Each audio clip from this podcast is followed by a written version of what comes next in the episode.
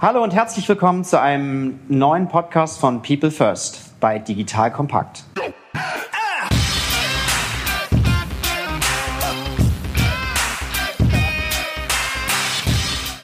Mein Name ist Matthias Weigert und ich bin Geschäftsführer der Unternehmerschmiede. In unserem Podcast geht es um das Thema Menschen in der digitalen Welt. Heute geht es um das Thema Artcom, eine Designagentur aus Berlin. Nach dieser Folge weißt du, welche neuen Technologien eine Digitalagentur einsetzt welche Rolle das Thema Kundenzentrierung bei ihrer Arbeit spielt und welches Team es braucht, um solche spannenden medialen und digitalen Projekte umzusetzen. Zu Gast im Podcast habe ich heute Andreas Wieg. Du bist seit 2000 Vorstand der Artcom und äh, herzlich willkommen. Ja, herzlichen Dank. Ja. Perfekt, Andreas. Vielleicht beginnen wir mit einer kurzen Vorstellung von dir, dass du uns einfach sagst, wer du bist und danach auf die Art kommen zu sprechen. Ja, sehr gerne. Also Andreas Wieg, ich lebe schon seit Anbeginn in Berlin, in damaligen Westberlin und habe nach meinem klassischen BWL-Studium verschiedene Branchen durchlebt. Mein Leben besteht aus Neugier. So habe ich zumeist Berührungspunkte dort, wo ich am wenigsten verstehe. Ich bin in den Maschinenbau gegangen, obwohl ich Kaufmann war und nicht eine einzige Schraube in die Wand bekam und dann nachher Werkleiter geworden. Ich habe eine Firma lange begleiten dürfen, Leckerland, die sich auf die Fahne geschrieben hat, kleine Kioske, Tankstellen und Co. zu beliefern, war dort Geschäftsführer und habe diese Firma zehn Jahre lang weiterentwickeln dürfen und bin faktisch mit wiederum neuen Ansätzen des Handelns von Kleinststellen, wie es heute fast Emerson und Co. schon im professionellen Bereich machen, in Verbindung gekommen. Und nachdem ich dort auch eine ganze Menge bewegen durfte und Lust verspürte, was Neues machen zu wollen, bin ich dann zur Artcom gekommen. Im Jahre 2000 der große Hype, Internet-Hype, alle Menschen glaubten, beteilige dich an einer Internetfirma und du wirst schon irgendwie automatisch nach oben schwimmen, brachte mich vielleicht auf der einen Seite auch ein bisschen in diese Neugier, was ist da eigentlich? Artcom hat mit Internet nichts zu tun, aber auch neue Medien sind natürlich Bereiche, die interessant sind als auch, wie ich vorhin schon versuchte auszuführen, ein Bereich, von dem ich überhaupt gar keine Ahnung habe. Ich habe nicht programmieren können, so richtig gestalten, auch nicht herleiten, Projekte, Museen. Das wäre mir irgendwie fern und hat mich deshalb wahnsinnig gereizt. Und so habe ich dann mich dazu entschlossen, viele Jobangebote gehabt und alle gesagt, nein, ich möchte ganz neue Wege gehen, für mich im Jahr 2000 Gesellschafter von Artcom zu werden. Zu mir als Person. Ich war verheiratet, hat mit meiner ersten Frau vier Kinder, die teilweise schon wieder Kinder haben. Ich habe jetzt eine zweite Frau, mit der habe ich wiederum ein Kind, was ganz jung ist, ein Jahr alt ist. Und wir genießen uns alle zusammen als Familie sehr. Das heißt, wir treffen uns sowohl auch mit der Ex als auch mit allen Opas, Omas, Familienmitgliedern, Kindern, Freunden, was ich wahnsinnig genieße. Also wir haben einen großen Familien- und Freundeskreis und der wird gepflegt. Ich gehöre, glaube ich, auch so ein bisschen in die Ecke derjenigen, die das irgendwie brauchen und die auch keine Menschen irgendwie verlieren wollen oder können. Vielen Dank äh, für die kurze Vorstellung, auch die persönliche Vorstellung. Was macht jetzt Artcom? Ich sage schon, obwohl ich jetzt 19 Jahre dabei bin, es ist schwer meiner Mutter klarzumachen, was ich eigentlich tue. Wir sagen, wir übersetzen Inhalte in den Raum. Das klingt erstmal sehr banal. Ich versuche das an einem Beispiel deutlich zu machen. Es gab einen Kunden aus dem dänischen Bereich, aus dem Kulturbereich, die haben die Entstehungsgeschichte Dänemarks vor 1000 Jahren beginnend mit dem König Blauzahn Bluetooth uns näher und gesagt, wir haben Räume, wir haben neue Räume erbaut und wir möchten, dass ihr diese Geschichte erzählt. Was ist passiert in diesen 1000 Jahren? Was macht die Kultur aus? Was sind Wikinger? Was ist vor 1000 Jahren gewesen und wie hat sich die letzten 1000 Jahre weiterentwickelt? Und die Inszenierung, die wir hierfür machen, eine komplette Konzeption eines neuen Museums im analogen wie auch im digitalen Bereich. Das heißt, wir kriegen nackte Wände im weitesten Sinne, statten das Museum als solches aus, klassisch, wie es alle Menschen kennen, und reichern es an mit digitalen Medien, wo Menschen sich wohlfühlen können, so sagen wir, in einer Gruppe gemeinsam Inhalte zu erschließen. Sodass du dann, je nachdem, wie viel Lust du verspürst, die Axt nehmen kannst und sagen kannst, okay, was ist mit dieser Axt früher gewesen? Oder du sitzt an einem digitalen Feuer und es werden Geschichten erzählt, weil früher es keine Bücher gab, etc. pp. Du fliegst zu Valhalla, zu dem König, dem du drei, vier, fünf verschiedene Steps gehen musst innerhalb deines Lebens und nachher auch in der Endzeit, um sehr weit nach oben zu Valhalla zu kommen. Diese ganzen Erlebnisse versuchen wir medial sehr stark begleitend mit in den Raum zu generieren. Das heißt, ihr kombiniert nochmal zusammengefasst digitale und analoge Elemente. Wie seid ihr aufgebaut als Artcom? Vielleicht nochmal zwei, drei Punkte zu eurem Aufbau, vielleicht auch ein paar Zahlen, wie viele Mitarbeiter oder wie groß ist das Team, so einen Eindruck nur zu vermitteln. Artcom ist dreigeteilt, könnte man sagen. Ein Drittel der gut 90, fast 100 Mitarbeiter sind Programmierer, ein Drittel sind Gestalter und ein Drittel sind Projektleiter, Inhaltsmenschen. Wir müssen Wissenschaftler abholen und versuchen, die Stories zu verstehen oder eben auch klassische Bereiche wie Buchhaltung etc. pp. Darüber hinaus haben wir in unserem Firmennetzverbund, wenn man so sagen darf, noch Firmen, die uns ein Stück weit unterstützen und helfen die Dinge auch umsetzen zu können, sodass wir insgesamt in der Gruppe 150 Mitarbeiter sind. Werbung. Aufgepasst! Wenn du ein B2B-Unternehmen bist, möchtest du jetzt deine Sales Pipeline mit neuen B2B-Leads füllen und dafür empfehlen wir dir unseren Partner SalesViewer. SalesViewer lässt sich total einfach erklären. SalesViewer entschlüsselt nämlich Unternehmen, die deine Webseite besuchen und zeigt diese in Klarnamen an. Du und dein Team sehen also ganz genau, wer eure Webseite besucht und wofür sich diese potenziellen KundInnen interessieren. Und dann gibst du einfach Vollgas, denn du kannst diese Unternehmen dann ja zielgenau ansprechen und einfach zu neuen KundInnen machen. Im Marketing und Vertrieb ist das also eine Wahnsinnsunterstützung für die B2B-Lead-Generierung. Deshalb nutzen schon viele Marktführer wie Stepstone, Avato Systems, Spot5, Talon One oder die Vodafone-Tochter Grand Centric SalesViewer SalesViewer und generieren damit täglich neue B2B-Leads. Und wenn das für dich interessant ist, dann teste SalesViewer doch einfach mal kostenlos. Alles, was du dafür wissen möchtest, findest du unter folgender Weiterleitung digitalkompakt.de slash salesviewer. Und wie immer verlinke ich dir das auch auf unserer Sponsorenseite unter digitalkompakt.de slash Sponsoren. Das war's mit dem Werbespot.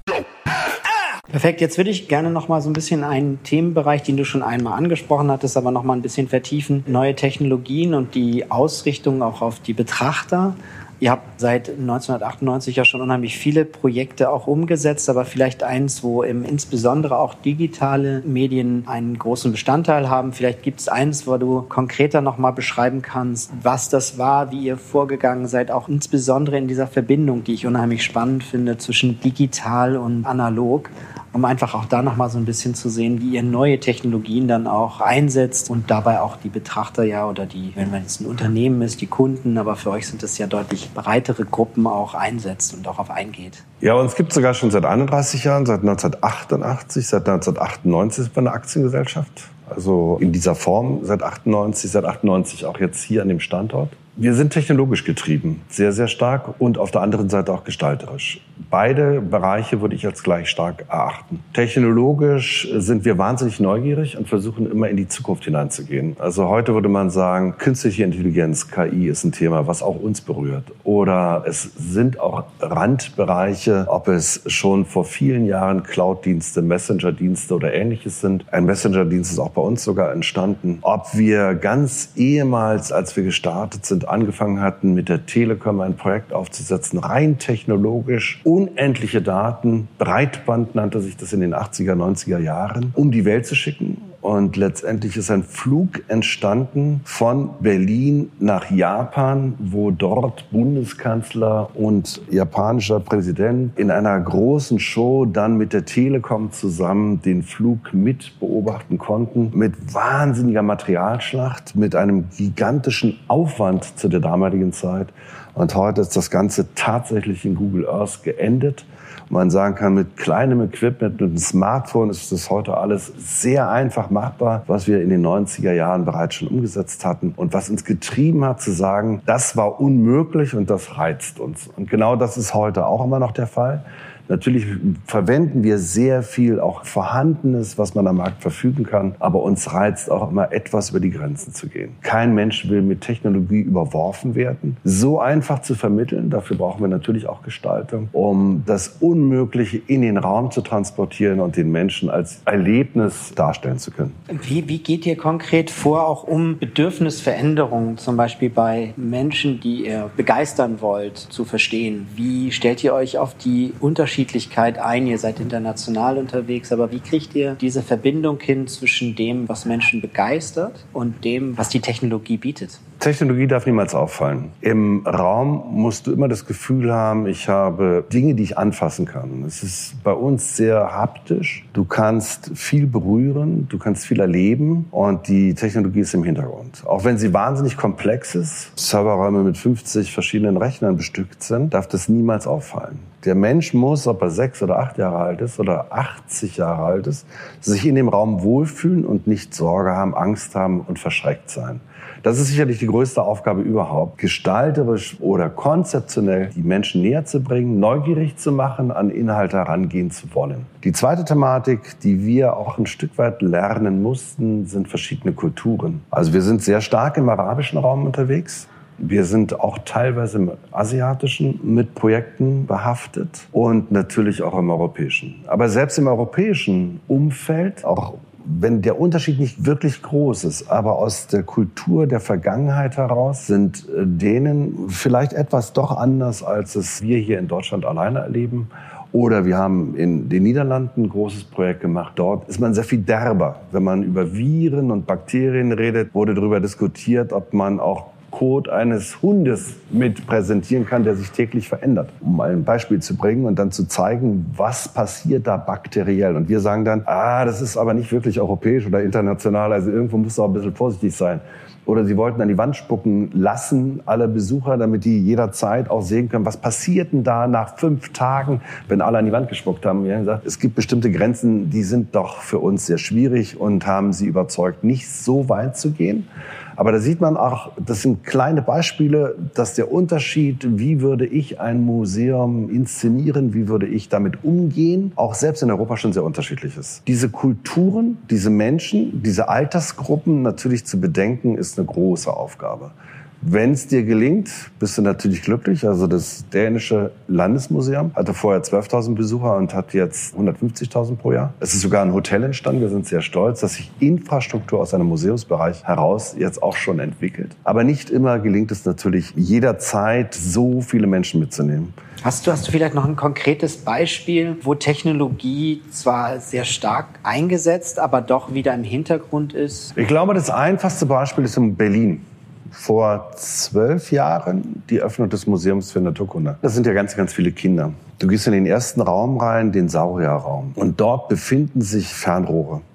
Wenn du durch diese Fernrohre blickst, siehst du den Saurier, wie er in dem Saal steht. Bewegst du dieses Fernrohr, fängt dieser Saurier an, sich ebenfalls zu bewegen in seiner damaligen natürlichen Umgebung. Der befleischt sich, findet sich wieder in einem pflanzlichen oder tierischen Umfeld und ist, soweit es die Wissenschaft damals sagen konnte, aufgebaut worden. Übrigens war mir noch nicht klar, dass man nicht viel über Saurier weiß also vieles ist tatsächlich auch noch Fantasie, aber versucht worden, in dem Gesamtkontext in seiner natürlichen Umgebung umzusetzen. Also Technologie in diesem Fernrohr, was du gar nicht mitkriegst. Du guckst in dieses Fernrohr rein, siehst diesen Saurier. Für alle, die nicht ins Fernrohr gucken können, weil sie zu klein sind, Behinderungen haben oder ähnliches, gibt es links daneben einen riesen Bildschirm, wo du das Gleiche ebenfalls nachempfinden kannst, sodass immer die Gruppe auch das, was der andere macht, miterleben können. Da würde ich sagen, da merkst du nicht, dass es wirklich Technologie im Hintergrund ist. Endete übrigens tatsächlich auch noch in einem Patent und trotzdem sehr, sehr einfach machbar war, dieses Inhaltliche zu transportieren, den Saurier dir zu zeigen, lebhaft zu machen, erlebbar zu machen. Also ist das, würdest du sagen, eine Form von Augmented Reality, was da im Vorfeld schon eingesetzt worden ist, oder ist das noch etwas anderes? Lässt sich das irgendwo einsortieren in diese Definition? Alleine jetzt, wie wir Ausstellungen umsetzen, würde ich das nicht nur mit einem Format begründen. Augmented Reality setzen wir tatsächlich seit über 20 Jahren ein, weil das ein wunderbares Mittel ist. Heutzutage gehst du mit deinem iPad in den tatsächlich physischen Raum und kannst virtuelle Dinge oder vergangenheitsbezogene Dinge hinzuaddieren.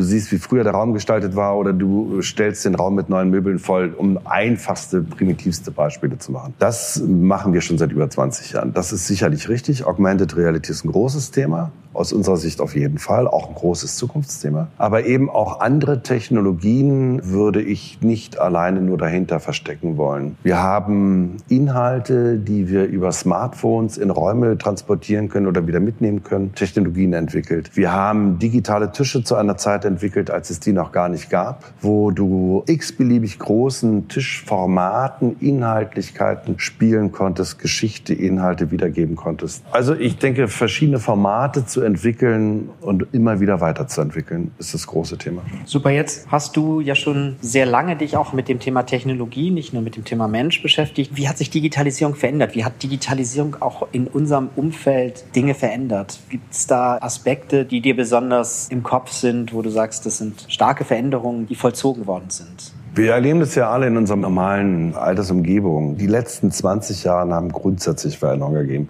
Es ist alles wesentlich selbstverständlicher geworden. Wenn man sich überlegt, dass man vor zwölf Jahren überhaupt gar kein Smartphone hatte und geht jetzt völlig selbstverständlich damit um und wundert sich, wenn andere Menschen dieses gar nicht erst haben. Ich versuche das immer zu vergleichen. Das erste Telefon auf der Welt, wie viele Jahrzehnte es gebraucht hat, sich durchzusetzen. So hat natürlich das Internet uns extrem getrieben oder auch digitale Medien extrem getrieben. Was wir aber in den 90er Jahren geglaubt haben, dass die Revolution einsetzen wird und kein Mensch mehr mitlaufen kann und die ganze Welt sich nicht nach rechts, sondern nach links rumdreht, ist auch nicht eingetreten. Und das Gleiche glaubt man nunmehr auch mit der sogenannten digitalen Transformation, Industrie 4.0, was alles erzählt wird. Die ganze Welt wird sich nunmehr wahrscheinlich wie eine Scheibe durch den Orbit äh, schießen lassen. Und auch das wird sicherlich, wenn wir das in 20 Jahren betrachten, etwas anders auflösen. Aber natürlich haben wir eine, ja, es wird davon gesprochen, digitale Revolution ein Stück weit, in der wir uns selbst alle befinden die wir teilweise mitmachen, erlebt schon und erleben sie immer noch und begleitet uns permanent.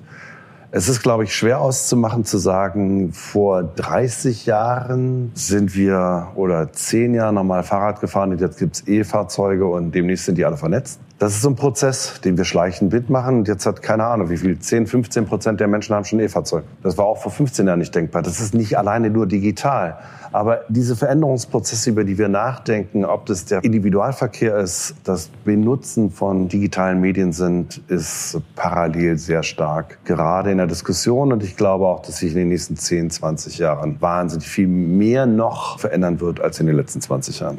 Da vielleicht jetzt noch mal einhaken. Du hast gesagt, du bist neugierig. Ich habe viel auch früher geforscht zum Thema Future of Work. Da hat mir mal ein Zukunftsforscher gesagt, wir werden nicht mehr aus der Vergangenheit Trends fortschreiben können, sondern sondern wir müssen eigentlich anfangen, aus der Zukunft zu lernen, neue Erkenntnisse zu gewinnen. Was ist das aus deiner Sicht? Wo hat deine Neugier dich hingetrieben? Was würdest du sagen, sind Trends, die wir äh, aus der Zukunft lernen werden, um einfach auch uns da ein Stück anzupassen, vielleicht schon dran zu orientieren, vielleicht wird es auch gar nicht eintreten, wie du ja auch sagtest schon. Aber was sind da so Dinge, die bei dir im Kopf sind? Ich glaube, man muss seine Ängste zur Seite legen. Und ich finde, was dieser Zukunftsforscher gesagt hat, hat eine Menge Wahrheitsgehalt. Die Strategie wird in der Zukunft gemacht. Ich kann dir heute sagen, was an Veränderungen bei der Artcom in den letzten zehn Jahren passiert ist. Und vor zehn Jahren hätte ich dir nicht sagen können, wo wir heute ankommen. Das ist nicht so, dass ich dir heute sagen kann, wo landen wir in fünf Jahren. Das wäre auch wahnsinnig vermessen. Aber die Neugier auf neue Themen und die Angst gleichzeitig komplett wegzunehmen. Schönes Beispiel, glaube ich, Blockchain. Großes Thema vor wann? Zwei Jahren, fünf Jahren, beginnend sieben, acht Jahren. Kryptowährungen schossen wie die Wahnsinnigen durch den Himmel und haben Wachstumsraten gehabt. Es war abenteuerlich. Mitarbeiter bei uns haben tatsächlich auch welche gekauft für 2.000, 3.000 US-Dollar, die dann plötzlich 15.000 wert waren. Wir haben uns alle vielleicht auch tatsächlich gewundert und gleichzeitig ja mit Erstaunen zur Kenntnis genommen, wird es eine Weltwährung geben? Fragezeichen. Wird es eine Veränderung der Technologie grundsätzlich für uns alle geben? Und plötzlich gefühlt hat es fast keine Bewandtnis. Und trotzdem wird irgendwas davon übrig bleiben aus diesen Gedanken heraus der Veränderung und hat uns ein Stück weit auch mitgenommen in die Veränderung. Wir dürfen keine Angst davor haben. Wir müssen es versuchen zu begreifen. Wir müssen es anfassen. Wir müssen auch mitarbeiten in diesen Themen. Das treibt Artcom auf jeden Fall, ohne dass ich sagen möchte, dass wir nur begeisterte Blockchain-Programmierer sind. Das kann man überhaupt nicht sagen. Wir sind eher die, die mit allergrößter Skepsis reingegangen sind, aber trotzdem gesagt haben, verschließen können wir uns nicht, auch wenn wir keine Freunde davon sind. Ich glaube, das ist genau das Momentum zu sagen, nimm offen mit, was du gefühlt heute schon fühlst, was passieren wird und kann. Öffne dich diesen Themen und gehe hinein ohne Angst und Schrecken und versuche zu extrahieren, was dann vielleicht dich begeistert und was du glaubst, dass du selber tatsächlich auch leben möchtest und kannst. Verbiege dich nicht zu sehr wie immer im Leben mit all diesen Themen, auch in der Technologie nicht. Nimm nicht Dinge mit, nur weil alle Leute sagen, du musst jetzt Brille tragen und VR machen, wenn du es nicht magst. Setze es dort ein, wo es du für sinnvoll hältst. Hast du, wenn wir gemeinsam noch mal so einen Schritt in die Zukunft gehen, konkrete Trendbeispiele auch, wo du sagst, da haben wir heute noch viel zu wenig drüber nachgedacht, was sich durch neue Technologien verändern wird? Aus euren Forschungsbereichen heraus oder der Kooperation auch mit Unternehmen, für die ihr Projekte umsetzt? Ich finde es ja immer wieder interessant zu sagen, was sind denn überhaupt neue Technologien? Das erste Fahrzeug war ein Elektrofahrzeug. Künstliche Intelligenz ist in den 60er Jahren beschrieben worden. Ist es neu? Ist es nicht neu?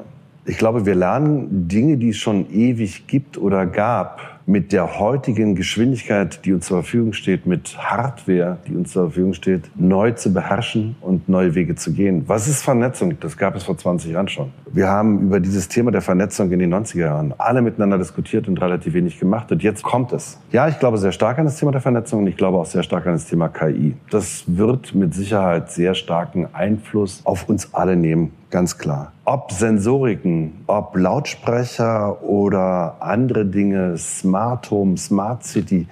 Wir reden seit 20 Jahren über diese Themen und sie kommen sehr schleichend. Wer kann heute seine Heizung, wenn er dann in Katar Urlaub machen würde, zu Hause so einstellen, dass ich nach Hause komme und es wird warm? Primitives Beispiel. Wie viele Leute können das? Oder kann ich meine Waschmaschine nachts um zwei Uhr so getaktet laufen lassen, dass der Strom für mich auch vielleicht billiger ist? Ganz primitive Beispiele sind heute erstaunlicherweise tatsächlich immer noch sehr schwer nur umsetzbar. Also Leute, die in der Technologie sehr stark behaftet sind, werden sich das genau persönlich basteln. Aber dass ich das von der Stange nehmen kann, ist noch nicht wirklich gegeben. Welches selbstfahrende Fahrzeug, obwohl es wahnsinnig viele Feldverzüge gibt, gibt es denn Fragezeichen in Berlin? Nicht eins. Wenn ich mir vorstelle, dass ich mein Smartphone einfach nehme, ich habe ein bisschen zu viel getrunken oder eh auch kein Auto und der soll mich nach Hause fahren, dann würde ich sagen, wann kommt das? In 20 Jahren? In 18 Jahren? In 15 Jahren? Es wird kommen, aber wann? Es wird in der Politik darüber diskutiert und da gibt es Hunderttausende von Beispielen, dass wir E-Fahrzeuge brauchen. Und in Berlin hat die BVG gerade 200 Dieselbusse angeschafft. Also was ist neue Technologie und alte Technologie? Wie ehrlich sind wir miteinander und wie ehrlich gehen wir miteinander um? Das ist ein wahrscheinlich schnellerer Prozess, als es im Jahre natürlich 1920 gab. Aber es ist immer noch ein Prozess, der sich langsam verbreiten muss und Menschen mitnehmen muss und Jahre dauern wird. Ich glaube nicht daran, dass es so schnell ist, wie alle Leute behaupten. Wir müssen viel tun, aber wir müssen uns auch nicht überholen.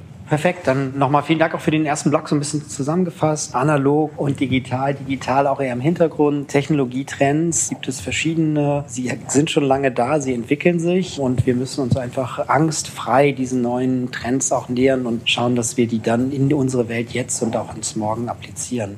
Einstimmen nochmal so ein bisschen jetzt auf das Team von Artcom zu kommen. Ich hatte eben schon das Vergnügen, hier einmal durchzugehen mit dir gemeinsam. Ist natürlich die Frage, weil unser Thema ja auch Mensch und Digitalisierung ist wer steckt hinter Artcom? Was für Menschen habt ihr? Du hast schon mal grob die drei Blöcke genannt, aber was sind da konkret für Menschen dahinter, für Profile dahinter? Es hat sich sicherlich professionalisiert in den letzten vielleicht zehn Jahren. Ursprünglich sind wir aus der Lust heraus entstanden. Der Chaos Computer Club ist ein großes Thema bei uns gewesen, Ende der 80er, Anfang der 90er Jahre, weil viele Entwickler aus diesem Bereich heraus kamen. Dort wird ja nicht wirklich nur profan einfach Geld verdient, sondern dort wird mit Lust Technologie getrieben, experimentiert, diskutiert und sicherlich manchmal auch ein bisschen provoziert. Vielleicht ist das auch natürlich innerhalb einer professionellen Umgebung wird man nicht so viel provozieren können, aber bis heute ein Stück weit auch unsere Beweggründe gewesen. Menschen, die zu uns kommen, kommen wegen unserer Themen, glaube ich, zu uns, hoffentlich wegen des Teams zu uns. Wir mussten Entwickler jetzt aktuell einstellen, noch mehr Projekte, einige haben uns sogar verlassen, unüblicherweise und es war möglich, wir haben am Markt sehr viele neue neue Menschen finden können, die uns auch gefunden haben und sind jetzt mehr Programmierer, Entwickler als jemals zuvor. Und man sagt, heute findest du gar keinen. Ich glaube, diese Neugier auch bei uns mit unseren Auftraggebern neuartig in die Zukunft blicken zu können und verschiedenste ganz andere Projekte umsetzen zu können, findet sich zusammen in diesem Team.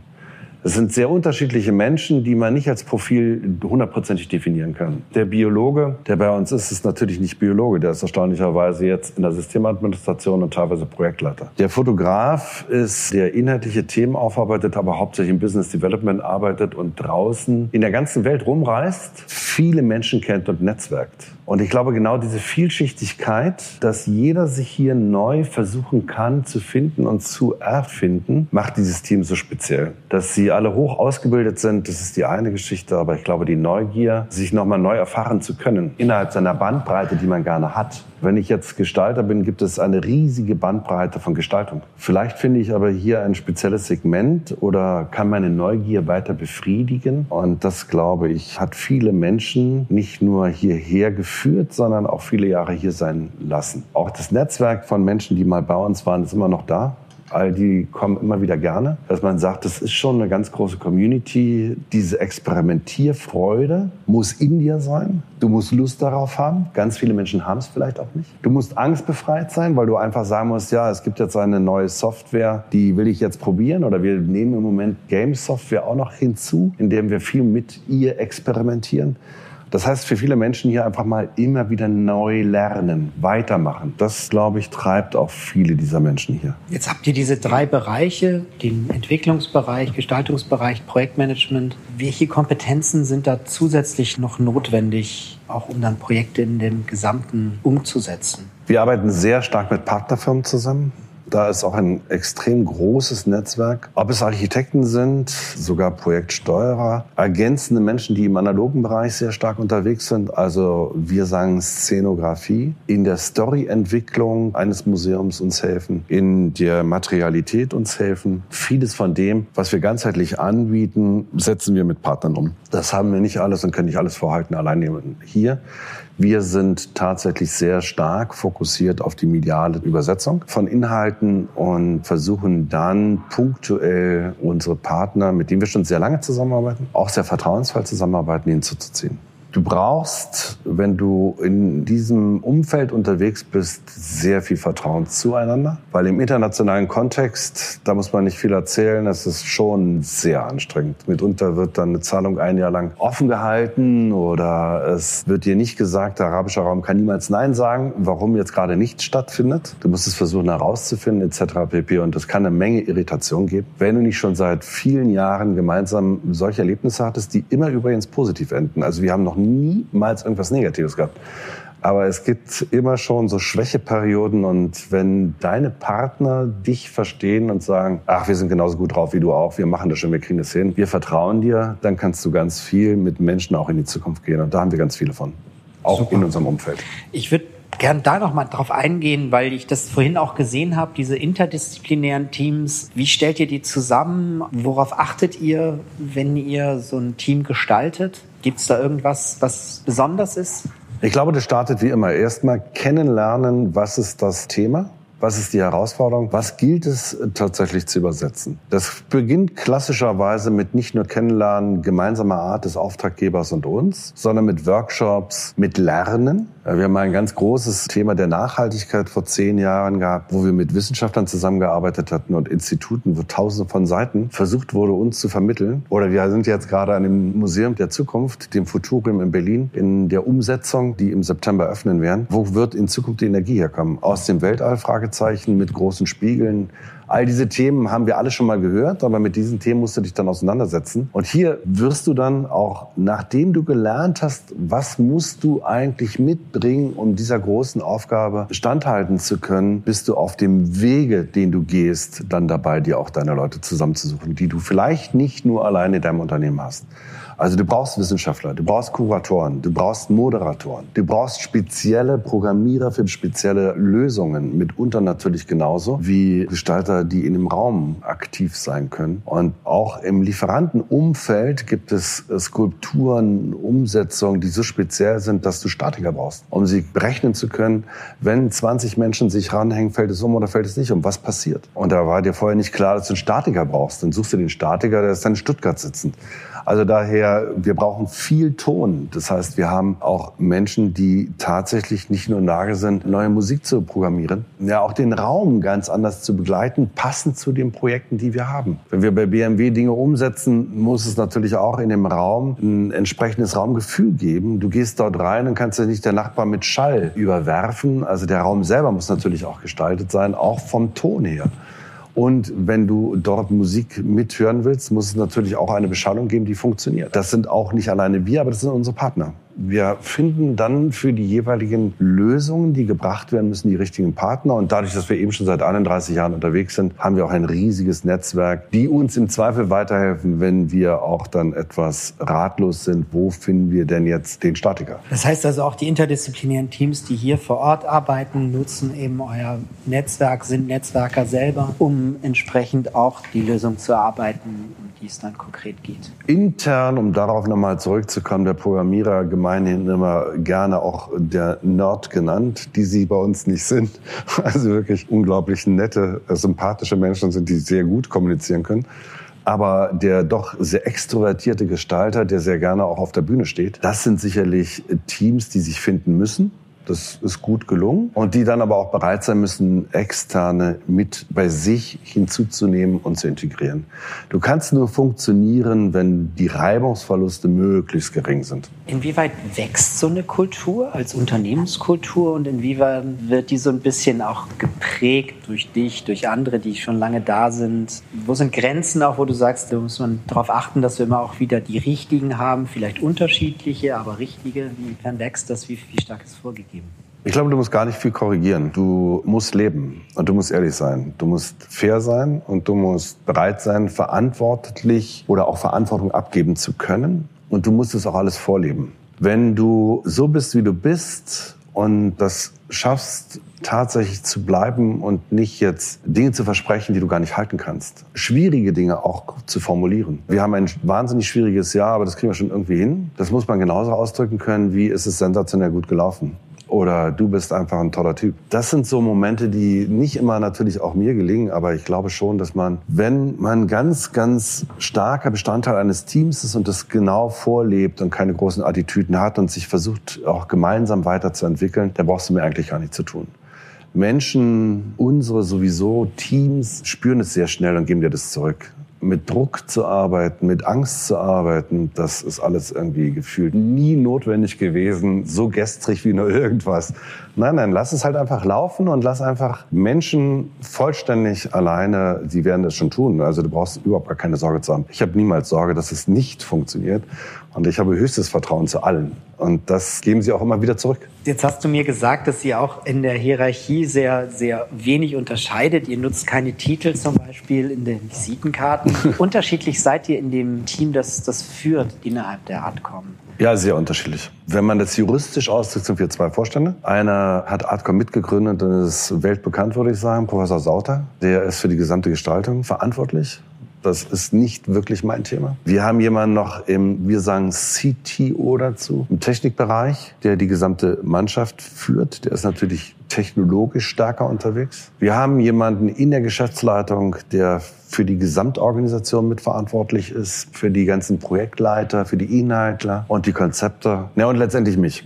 Ich versuche das ganzheitlich zusammenzuhalten, aber eben auch wahnsinnig viele Netzwerke extern neu immer wieder zu bilden, zu finden, Menschen zu finden, zusammenzuhalten. Das ist, würde man heutzutage sagen, vielleicht indirekte Akquise auf der einen Seite. Darüber finden wir natürlich auch Projekte. Auf der anderen Seite aber auch Menschen, neue Ideen, Konstellationen, Forschungsaufträge, die wir auch im Hause haben. Und so ergänzen wir unsere verschiedensten Disziplinen bis hin, dass ich natürlich das klassische Werkzeug eines Kaufmanns habe mit einer Finance-Abteilung, die ich dann auch begleite und versuche natürlich auch so ein bisschen zu coachen, soweit es mir gelingt. Ich würde immer wieder sagen, die meisten Menschen sind in ihrer Einzeldisziplin besser, als ich es jemals alleine sein könnte. Also ob bei uns die Bilanzbuchhalterin überlegen ist, genauso wie es der Gestalter ist, es gilt gemeinsam uns zusammen als Team so zu verschweißen, dass man keine Vorbehalte vor der anderen Disziplin hat dass vielleicht Designagenturen dann sagen, dieser kaufmännische Bereich ist ja schrecklich, genau das musst du ausräumen. Und wenn du schaffst, dass alle gerne miteinander zusammenarbeiten und Lust aufeinander haben, dann kriegst du auch dieses Interdisziplinäre viel besser zusammen. Das ist natürlich eine Aufgabe, eine große Aufgabe, die wird nicht immer gelingen, aber der stellen wir uns eigentlich auch täglich. Jetzt vielleicht abschließend auch noch mal zu diesem Blog. Wir haben beim ersten Blog auch noch mal so ein bisschen in die Zukunft geguckt. Wir selber gucken auch so ein bisschen, was sind die Kompetenzen, die du brauchst im 21. Jahrhundert. Würdest du sagen, was ist so die Zukunft, was Menschen auf jeden Fall mitbringen sollten, um auch zukünftig einfach an spannenden Aufgaben zu arbeiten? Gibt es da so eine Beobachtung, wo du sagst, da ändert sich was oder bleibt es vielleicht doch gleich? Naja, das Gemeine aus seiner Geschichte, dass sich in den letzten 100 Jahren oder vielleicht auch 1000 Jahren nichts geändert hat. Irgendwie. Es ist zwar schneller geworden, aber auf jeden Fall musste Neugier mitbringen und Bildung. Wir werden leider auch weltweit wahnsinnig viele Menschen abhängen, die nicht die Chance zur Bildung haben das ist ja nicht nur ein deutsches Thema, sondern wir haben ja internationale Themen. Sieben Milliarden, demnächst zehn Milliarden Menschen, wo es um ganz, ganz andere Themen gibt. Nicht nur des Überlebens, sondern der Ernährung. Wir haben das jetzt aktuell gerade mit einer riesigen Klagewelle in Amerika zu tun, Monsanto und Ähnlichem. Das betrifft ja nicht nur uns alleine, sondern es betrifft uns alle. Und ich bin zutiefst davon überzeugt, je mehr Bildung wir schaffen, in jede Kultur hineinzubringen, desto eher wird die Aufklärung gelingen, dass Plastik oder andere Themen sicherlich nicht wegweisend für die Zukunft sein werden. Und das Gleiche betrifft auch kleinere Ökosysteme wie die, die Artcom, dass wir auch nur, wenn wir neugierig bleiben und auch bereit sind, uns weiterzubilden, auszubilden in der Zeit, in der wir zusammenarbeiten, also jetzt nicht nur ein Studium, sondern auch danach, dass wir dann auch eine hohe Chance für die Zukunft haben, was immer Zukunft sein mag. Es wird immer digitaler. Das ist ganz klar. Es wird vielleicht aber auch immer leichter zu benutzen sein. Es wird offener. Es werden viel mehr Menschen teilhaben können. Es werden aber auch viele Menschen nicht teilhaben. Alleine, wenn wir das in Deutschland betrachten, sind wir wahrscheinlich auch schon mit 30, 40 Prozent der Menschen, die gar nicht mehr mitmachen können. Kann jetzt jeder 70 oder 80-Jährige tatsächlich teilhaben? Ich sehe das an meinen Schwiegereltern. Können die, nein, sie können es nicht, über booking.com heute eine Reise buchen. Und da wundern wir uns alle, dass es nicht machbar ist. Sie sind 80 und können keine Reisebüro brauchen ein Reisebüro. Diese Veränderung, die nimmt unheimliche Geschwindigkeit an. Ich mache mir keine Sorgen um uns hier, weil wir Menschen sind, die das in sich haben und spüren. Aber natürlich insgesamt für uns alle wird es große Herausforderungen in den nächsten 10, 20 Jahren geben. Das glaube ich schon. Menschen mitzunehmen und Menschen auch dahin zu führen und auch in die Bildung zu bringen. Das ist, glaube ich, das größte Thema für uns alle weltweit. Große Aufgaben, die wir schon vor 50 Jahren hatten, die wir aber immer noch haben und die nicht gelöst sind. Befasst ihr euch aktuell mit einem dieser Bildungsthemen? Ist das eins eurer Projekte möglicherweise? Nein, direkt Bildungsthema als Bildungsthema, glaube ich, haben wir zurzeit. Ja, wir haben einige Forschungsprojekte, wo wir künstliche Intelligenz im Alterswesen, alte Menschen versuchen zu verbinden. Das ist schon richtig. Aber wir haben auch im Umfeld viele Diskussionen mit vielleicht zukünftigen Auftraggebern Indien, China, wo du schon merkst, krass, da hast du 30 Prozent Analphabetismus, was ich zum Beispiel gar nicht wusste. Bis vor zwei Jahren gab es in Indien bei 1,2 Milliarden Menschen, glaube ich, nur 25 Millionen Mobilfunkgeräte.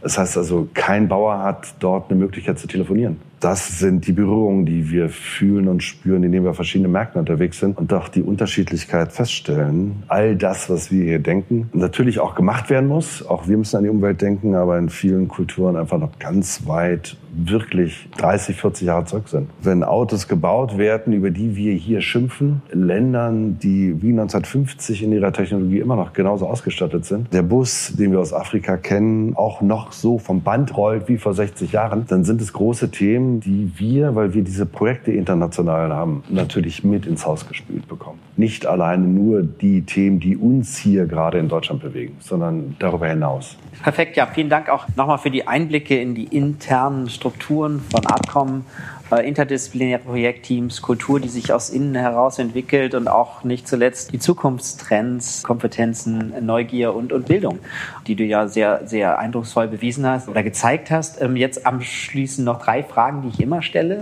Die erste geht auch tatsächlich in das Thema Bildung. Wie bleibst du digital? Wie hältst du dich aktuell? Neugier ist ja ein Thema, das sich durchzieht, aber wie bleibst du digital? Wie bleibst du an den Trends? Ich habe ein unglaublich tolles Umfeld von wahnsinnig jungen Menschen, die mich treiben. Und ich muss gucken, dass ich mit ihnen mitkomme. Egal, was es für Trends gibt, ob sie jetzt die neuesten Fahrradtrends hat. Ich sag mal, vor sieben Jahren GPS auf dem Fahrrad, was heute natürlich schon alter Hut ist oder ähnliche Dinge. Es sind immer wieder neue Themen, die hier reingetragen werden durch diese Menschen hier. Auch meine persönliche Neugierde treibt mich dazu, dass ich diese Trends versuche mal selber mitzumachen. Ich habe selber Lust. Ob ich der Erste war, der ein Smartphone gekauft hat oder andere Dinge heute passieren, das hat sich nicht geändert. Aber wie gesagt, ich habe auch ganz großes Glück, dass ganz viele Menschen mir zur Seite stehen. Also aus Netzwerken heraus. Aus Mitarbeiter zum Beispiel. Umkreis, aus Mitarbeiterstrukturen. Also einfach. Also was wir, was wir technologisch hier auch durch unsere Forschungsprojekte, durch unsere Menschen im Haus an Themen bewegen, ist Zukunft. Du musst bereit sein, darauf einzustellen. Ansonsten kannst du gar nicht im Team mitarbeiten. Und ich bin ja auch nur einer von den Menschen, die hier mitarbeitet und versucht, Dinge nach vorne zu bringen. Gibt es darüber hinaus die zweite Frage noch Medien oder andere Quellen, wie du dich informierst? Ganz konkret, was du liest oder Personen, denen du folgst, irgendwo in einem Blog vielleicht? Oder gibt es irgendetwas, was du darüber hinaus noch tust, persönlich für dich? Punktuell. Also ich würde jetzt nicht sagen, dass ich jetzt speziell Menschen folge. Wir haben auch in unserem Umfeld zum Beispiel den Pavel Meyer, allen bekannt, ob das Sascha Lobo oder ähnliche sind, die sehr stark in unserem Umfeld ja auch sind, denen ich folge. Es sind Zufallsblogs, die man manchmal auch liest und neugierig wird. Da gibt es ganz, ganz viele. Ich würde jetzt nicht sagen, dass ich so der typische Mensch bin mit den heutigen Vokabeln auszudrücken, Follower oder ähnliches zu sein. Hinweise von Menschen, das musst du mal gelesen haben, das ist total wahnsinnig, total irre, mit welchen Themen der oder die sich beschäftigt haben. Meine Frau folgt zwei, drei Blogs sehr stark, so dass sie auch immer wieder Impulse setzt und wir viele Diskussionen haben. Ich glaube so, ich bin eher der Vagabundierende immer schon gewesen und bin es auch weiterhin. Also, dass ich jetzt sagen würde, ich würde jetzt gezielt dauerhaft demselben folgen, nein. Aber ich bin schon sehr, sehr neugierig, wenn ich Themen mitbekomme, dass ich da versuche nachzubohren und zu lesen. Warum passieren Sachen? Manchmal stolperst du auch in komische Sachen rein, die du eigentlich nur, weil du rumstöberst, viel liest, ein Buch in die Hand bekommst oder ähnliches, plötzlich aufnimmst. Ich weiß nicht, vor sechs Jahren Blockchain, großes Thema, ich es nicht so hundertprozentig begriffen, wahnsinnig viel drüber gelesen. Das sind so die Themen, wo du dann da reinstolperst und sagst, ich muss es versuchen zu verstehen. Ich bin einfach wahnsinnig neugierig. Ich weiß es nicht. Ich fühle mich unwohl, wenn ich nicht zumindest ein Gefühl dafür kriege. Ich werde nie Spezialist sein, ich werde es nie beherrschen, aber ich will zumindest ein Gefühl dafür entwickeln. Es ist auch wahnsinnig schwer, muss man sagen. Du hast heute so viele verschiedene mediale Formate, ob es jetzt ein Mail ist oder ob es eine WhatsApp ist oder ob es ein klassischer SMS ist oder ob du bei Instagram bist oder LinkedIn hast oder ich werde irre. Also du kriegst es schon gar nicht mehr hin. Daher kannst du noch, du noch, du noch physisch Buch oder ja. Zeitung? Wenig, ja, tatsächlich. Empfohlene Bücher hin und wieder, die ich dann versuche im Urlaub zu lesen. Zeitung und Zeitschrift, muss ich leider gestehen, ist fast nicht mehr möglich. Also das geht an mir zunehmend vorbei. Da, weil ich früher sehr viel gelesen habe, ist auch bei mir tatsächlich die Wandlung hin zum Digitalen erfolgt. Also wenn die Süddeutsche einen Artikel hat, dann hole ich sie mir aus dem Internet und lese mir durch und ich habe die Zeitung nicht mehr vor Augen. Also da ist schon eine Veränderung passiert. Nein, Zeitungen und Zeitschriften wenig. Ja, prima. Das waren zumindest interessante Erkenntnisse. Die dritte Frage ganz profan. Wie, wie können unsere Hörer mit dir in Kontakt treten, wenn sie weiteren spannenden Austausch wollen, wünschen? Ob ich das jetzt immer alles persönlich schaffe, muss man gucken. Aber mit uns in Kontakt kann man ganz klassisch treten, indem man an info@ artcom.de, A-R-T-C-O-M geht. Dort sind auch Menschen, die sich sehr stark auch mit allen Anfragen, die wir haben, immer wieder beschäftigen und auch zurück antworten. Wir haben ein sogenanntes Business Development, wo ganz viel beantwortet wird. Wir haben aber auch in anderen Bereichen Leute, die sich dieser Info annehmen. Also ich sage mal einfach fragenlos werden und ich glaube, es gibt eine Antwort. Super. Andreas, vielen, vielen Dank für die tollen Einblicke. Danke fürs Gespräch. Sehr gerne. Danke auch.